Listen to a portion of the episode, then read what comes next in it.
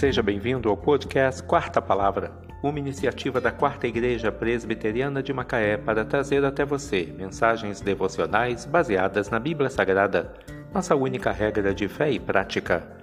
Nesta segunda-feira, 5 de junho de 2023, veiculamos da quinta temporada o episódio 156, quando abordamos o tema O Canal do Conhecimento. Mensagem devocional de autoria do Reverendo Hernandes Dias Lopes, extraída do devocionário Gotas de Sabedoria para a Alma, baseada em Provérbios 15, verso 7.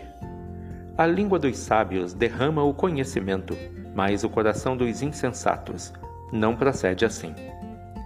O conhecimento não é um tesouro que se descobre na superfície, mas uma conquista que se alcança por meio de intenso esforço o conhecimento não é um bem que adquirimos rapidamente, mas um processo que leva a vida toda. O conhecimento nos advém do estudo e da experiência, do exame e da observação. No entanto, o conhecimento das coisas mais profundas não resulta apenas da investigação, mas, sobretudo, da revelação. Só podemos conhecer a Deus porque ele se revelou a nós nós o conhecemos pela elucubração, mas pela revelação. Deus se revelou a nós na criação em Sua palavra e em seu Filho Jesus Cristo. A língua dos sábios derrama esse conhecimento, porém o coração dos insensatos não procede assim. O coração do tolo não se aplica ao conhecimento das coisas de Deus, nem valoriza a meditação da palavra. Apenas cogita das coisas dos homens. Seu coração não busca as coisas lá do alto, onde Cristo vive.